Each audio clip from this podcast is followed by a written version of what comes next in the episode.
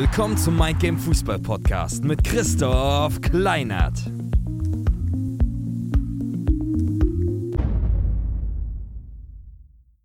Yo, geil, dass du wieder eingeschaltet hast hier zum Mind Game Fußball Podcast. Der Podcast für alle Fußballer, die ihre Bestleistung auf den Platz bringen wollen. Ich bin Christoph und ich helfe Fußballern dabei, alles, was in ihnen steckt, auf den Fußballplatz zu bringen, ohne dass sie dabei den Spaß verlieren. Und in der heutigen Folge klären wir für dich eine weit verbreitete Frage auf. Und zwar, wie genau schaffst du es eigentlich, topfit vorbereitet zu sein, bevor du eingewechselt wirst? Dazu habe ich mir einen absoluten Experten mit ins Boot geholt, und zwar den Athletiktrainer vom 1. FC Union Berlin, Martin Krüger. Martin sorgt selbst dafür, dass die Jungs von Union in der zweiten Halbzeit bestmöglich auf Betriebstemperatur kommen, damit sie, wenn sie eingewechselt werden, ihre volle Leistung abrufen können. Und wie genau das funktioniert, teilt er jetzt hier im Podcast mit dir, damit du es genauso schaffst, der Top-Joker deiner Liga zu werden. Deswegen starten wir einfach mal direkt rein. Viel Spaß bei diesem Podcast. Wir befinden uns hier an der alten Försterei am Stadion, an der alten Försterei. Und ich freue mich riesig, heute Martin Krüger begrüßen zu dürfen. Martin Krüger ist der Athletiktrainer der ersten Herren beim 1. FC Union Berlin. Und ich selber durfte auch schon mal eine Trainingseinheit unter ihm machen. Und mir ist da besonders zwei Dinge sind mir aufgefallen, die ich sehr schätze an dir, Martin. Und zwar einerseits, dass du ein gutes Auge hast für Details.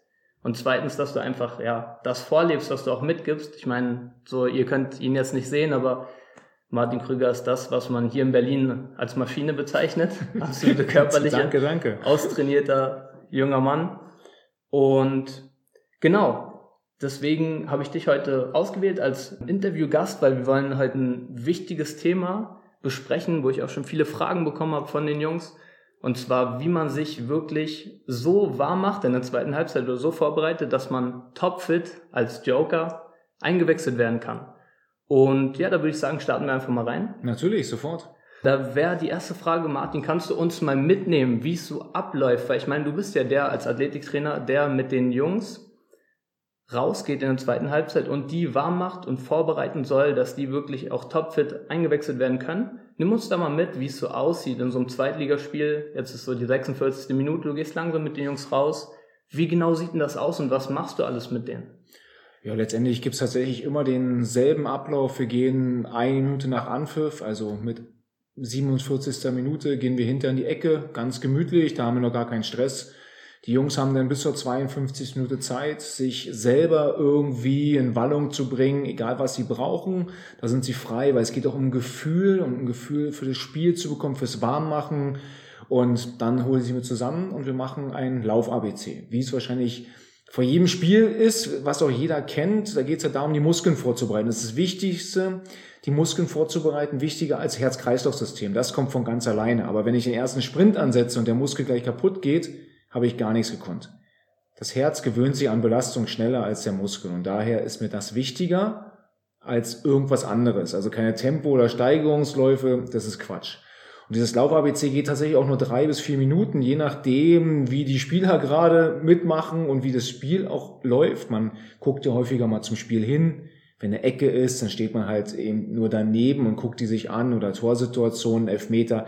Von daher kann man es nicht hundertprozentig sagen, aber drei, vier Minuten dauert das, geht alles relativ zügig im dass wir da schnell durchkommen und dann haben sie wieder drei Minuten oder vier Minuten Zeit, sich selber zu beschäftigen, so dass wir eigentlich in der 59. Minute die ersten Sprints machen.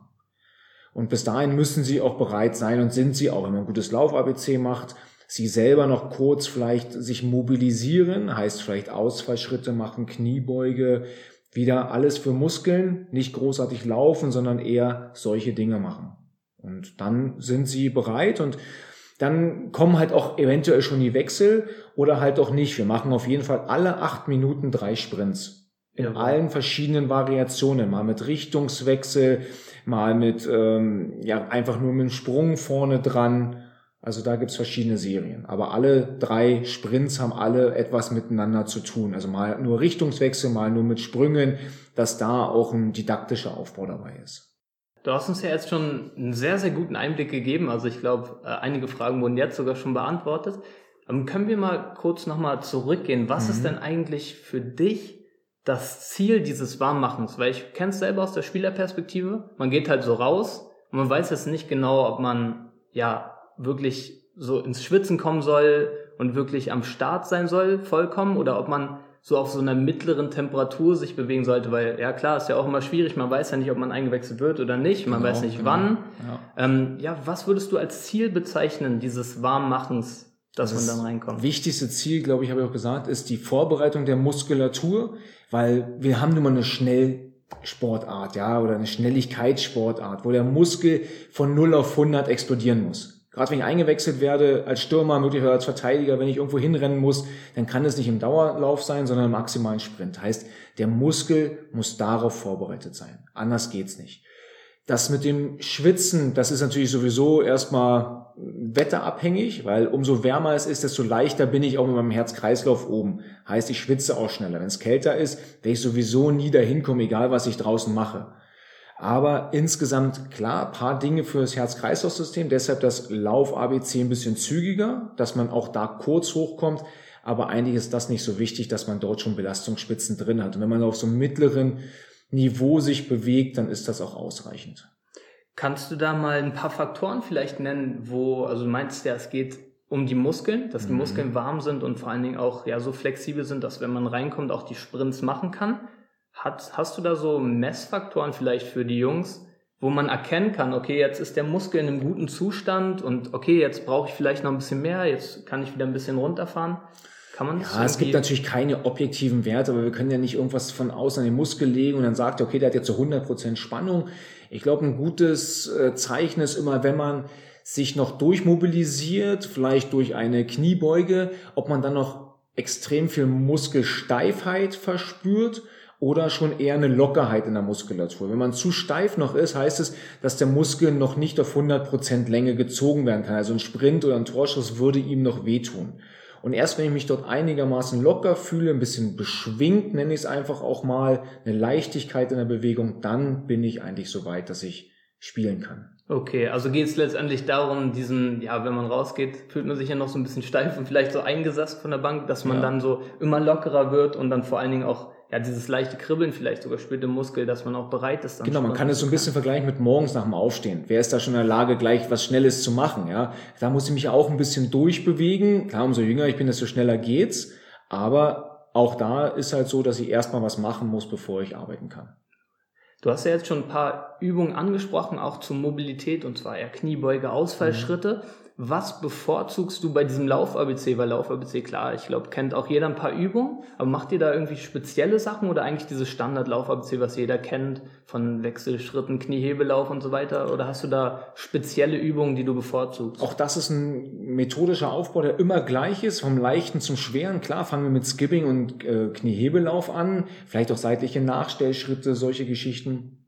Aber am Ende kommt immer etwas, was sprintnah ist. Also ich nenne es Hexentanz. Das hat was so mit Zwischensprünge auf der einen Seite zu tun und einer schnellen Kniehebe auf der anderen Seite, was aber kein Kniehebelauf ist, sondern wirklich eher ein Greifen des Bodens, kommt tatsächlich aus dem Sprinterbereich, aus der Leichtathletik und erstmal kriegst du eine Frequenz hin und zweitens wird der Muskel dadurch schon auf Spannung gebracht, dadurch, dass du immer einen viel schnelleren Kniehub hinbekommst, als es beim normalen Kniehebelauf ist.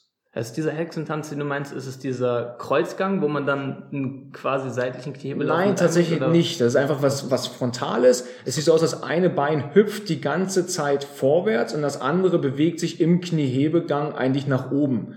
Und weil das andere Bein halt sich nicht mitbewegt, kann das andere sozusagen schön schnell immer hochkommen und kriegt eine viel bessere Amplitude hin, als es beim normalen Kniehebelauf ist. Jawohl. Du hast ja jetzt schon gesagt, dass diese ja, Beweglichkeit und dieses flexibel sich anfühlen sehr, sehr wichtig ist mhm. bei dem Warmmachen. Und klar, hast du ja auch schon angedeutet, die Mobility ist da auch sehr wichtig.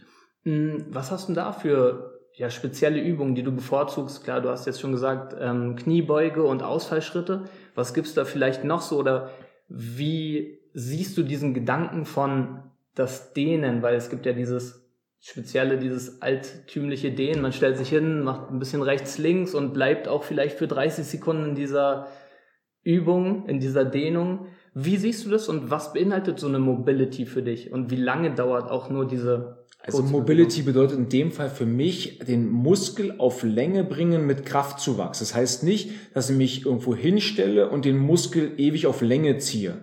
Heißt nicht in einer Position verharre, sondern der muss ja immer eine Dynamik drin haben, weil die Zielsportart oder die, die Zielbewegung ist ja auch etwas Dynamisches. Heißt auch, muss der Muskel vorbereitet sein. Wenn ich in 30 Sekunden in die Länge ziehe, dann braucht er ewig, bis der wieder Ursprung zurück hat. Heißt, ist überhaupt nicht zielführend. Das kann ich nach dem Sport machen, aber niemals vor dem Sport. Weil was passiert? Ich mache den Muskel eher steifer und er ist leichter anfällig für Faserrisse. Deshalb, so ein beste Beispiel ist für mich ein Ausfallschritt, weil es ist ein Abfangen der Bewegung, der Muskel wird aber in Länge gezogen und muss gleichzeitig muskulär dagegen arbeiten. Also ich habe alles mit drin, was ich haben kann. Ich kann das Ganze auch noch als Sprungvariante machen und habe dann noch eine viel höhere Dynamik drin. Aber das sollte ich natürlich erst machen, wenn ich das andere vorher gemacht habe. Also ist diese Mobility für dich eher was Dynamisches und auf genau, keinen Fall was Statisches? Richtig. Statik hat für mich nichts in einer Erwärmung zu tun. Das ist nur was für den Kopf, wenn du noch ältere Spieler hast, die das kennen, die sagen, das habe ich doch früher immer gemacht. Okay, wenn die es für den Kopf brauchen, sehr gern, nehme ich es ihnen nicht weg. Ich forciere es aber nicht, indem ich sage, ihr müsst das jetzt machen, sondern bei mir wird es nicht gemacht. Das können Sie machen, wenn Sie drei, vier Minuten immer Zeit haben für sich, dann sehr gern. Können wir jetzt vielleicht die ganze Kiste nochmal zusammenfassen, weil ich meine, die Jungs und du als Zuhörer kennst vielleicht auch, vielleicht bist du noch in der B-Jugend, A-Jugend oder auch in einem Amateurverein, wo jetzt keiner, so wie du, als Experte mit rausgeht und die Jungs warm macht, sondern du hast die Verantwortung für dich selber, dass du dich warm machen musst alleine. Ähm, kannst du mal zusammenfassen für die Jungs vielleicht drei bis fünf Tipps, was du dir mitgeben würdest, wenn, die, wenn die jetzt alleine rausgehen müssen, wie die sich dann warm machen? Ja, das Einfachste ist schnellstmöglich die Muskulatur vorbereiten. Für mich immer noch Lauf-ABC das, das Beste. Auch da schon Dinge der Mobilität mit einbauen ins Lauf-ABC. Gerne ein Skipping, Kniehebellauf und dann eine Bahnausfallschritte, dann wieder ein bisschen was aus dem Lauf-ABC, wieder eine Mobilitätsgeschichte mit rein. Und dann bin ich erstmal, egal was der Trainer möchte, vorbereitet für eine halbe, dreiviertel Stunde. Weil man, man weiß ja nie aufgrund des Spiels, wann komme ich, komme ich überhaupt. Aber auf jeden Fall weiß ich, der Muskel hält, wenn ich komme. Und dann muss man schauen, dass man zwischendrin immer noch ein paar Antritte macht, weil auch das ist wichtig, dass man nicht überrascht ist, wenn man reinkommt. Da reicht aber, wenn man drei bis vier maximal alle fünf bis acht Minuten macht. Weil sonst macht man sich tot. Weil im Spiel habe ich maximal auf 30 Minuten gesehen, vielleicht acht Sprints. Warum sollte ich jetzt als Warmmachspieler wesentlich mehr machen? Das macht mich ja nur kaputter. Ich will nur bereit sein, falls ich komme. Zwischendrin immer mal die Muskeln wieder mobil machen, falls ich zu lange gestanden bin, gerade bei kälteren Temperaturen. Dann bin ich gut vorbereitet normalerweise. Also können wir es zusammenfassen und einmal die Muskeln locker machen und auf jeden Fall die Muskeln erwärmen, bevor genau. das Herz-Kreislauf-System erwärmt wird. Dann in die Sprints gehen und ruhig mal drei bis vier Minuten auch sich eine Pause nehmen, weil man hat ja nicht die Pflicht, dauerhaft was zu machen. Das geht Auf ja keinen Fall, das macht dich nur kaputt. Genau. Und genau, das waren ja eigentlich schon die größtmöglichen Punkte. So immer wieder in die Sprints reingehen, auch mal wieder eine Pause machen, Mobility in die Länge ziehen, aber dynamisch, niemals statisch. So, so ist es ja. wahrscheinlich. Letztendlich kann man sich beim Warmmachen auch ein bisschen am Spiel orientieren. Wie bewege ich mich denn im Spiel? Da bewege ich mich dauerhaft ein bisschen und alle paar Aktionen bin ich im Sprint mit drin oder im Sprung. Und genauso ist auch, nur dass ich vielleicht die Zwischenläufe nicht machen muss, weil ich muss mich ja mit dem Ball nicht mitbewegen. Deshalb kann ich das halt als passive Pause auch gern mitnehmen und das Spiel beobachten und mir Gedanken machen, was kann ich dem Spiel beitragen später. Habe ich auch noch eine kurze Zusatzfrage in diesen Themenbereich rein. Gebt ihr den Spielern vor, sage ich mal, jemand ist jetzt Stürmer, soll er sich dann schon in der ersten Halbzeit und vielleicht beim Warmmachen die Verteidiger angucken, wie die so spielen und vielleicht auch wie der Stürmerkollege gerade spielt und was er besser machen könnte, wenn er reinkommt? Oder wird es nicht als spezielle Aufgabe mitgegeben? Ich glaube, das ist wünschenswert, kann man aber nicht von den Spielern verlangen, weil sie ja total unterschiedlich sind. Ja, auch von den Spielertypen schon und von den charakterlichen Typen. Ähm, natürlich wollen wir als Trainer, dass der Spieler aktiv das Spiel mitverfolgt und am besten schon Lösungsstrategien entwickelt. Was kann sein, wenn er jetzt auf einmal der Gegenspieler von dem anderen ist, egal ob offensiv oder defensiv. Aber ich glaube nicht, dass das hundertprozentig umsetzbar ist, nicht mal im Profibereich. Okay, der Mindgame Fußball Podcast ist ein Umsetzungspodcast, deswegen wollen wir am Ende jeder Folge eine praktische Übung mitgeben, damit die Jungs auch das wirklich für sich umsetzen können, den großen Mehrwert, den du jetzt schon gegeben hast mit deinem Wissen. Hm, hast du da vielleicht eine Übung, nur eine Übung, die die Jungs direkt anwenden können, wo sie, damit sie das nächste Mal, wenn sie in dieser Situation sind, besser vorbereitet sind, als sie es vielleicht vor dem Interview waren? Tatsächlich gäbe es vielleicht zwei, drei. Wenn ich mich auf eine Übung festlegen müsste, ist das für mich ganz klar der Ausfallschritt. Weil egal, ob ich in der sechsten Minute oder in der 86. eingewechselt werde, wenn ich den vorher mache, vielleicht sechs, sieben Mal pro Seite, bin ich muskulär so weit vorbereitet, dass ich ohne Bedenken ins Spiel kommen kann. Und das ist erstmal die Übung, die ist für mich die Mutter aller Übungen für ein Warmmachen vor Sprintübungen.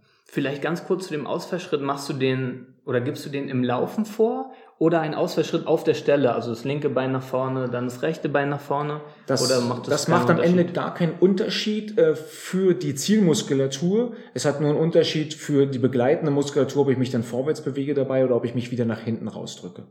Aber für mein Ziel, den Muskel, gerade die hintere Oberschenkelmuskulatur vorzubereiten, macht das keinen Unterschied. Jawohl. Dann danke ich dir, Martin, für das ganze Wissen, was du geteilt hast. Gern, Richtig gern, gut. jederzeit wieder. Ich glaube, da werden die Jungs nächste Mal mit deinen Tipps so am Start sein, dass sie so als Joker reinkommen können und das Spiel noch drehen. Ich hoffe doch. Und wenn für dich langfristig der Platz auf der Bank überhaupt kein Thema mehr sein soll, komm in die Mindgame Fußball Community Facebook Gruppe. Wenn du über iTunes hörst, findest du unten in der Beschreibung einen Link für die Mindgame Fußball Community Facebook Gruppe. Drück auf den Link und bewirb dich für die Gruppe. Wenn du über einen anderen Kanal hörst, zum Beispiel Spotify oder Google Podcast, geh einfach zu Facebook, gib ein Mindgame Fußball Community und bewirb dich für die Gruppe. Ich freue mich darauf, mit dir arbeiten zu dürfen. Wir hören uns in der nächsten Folge hier beim Mindgame Fußball Podcast. Bis dann.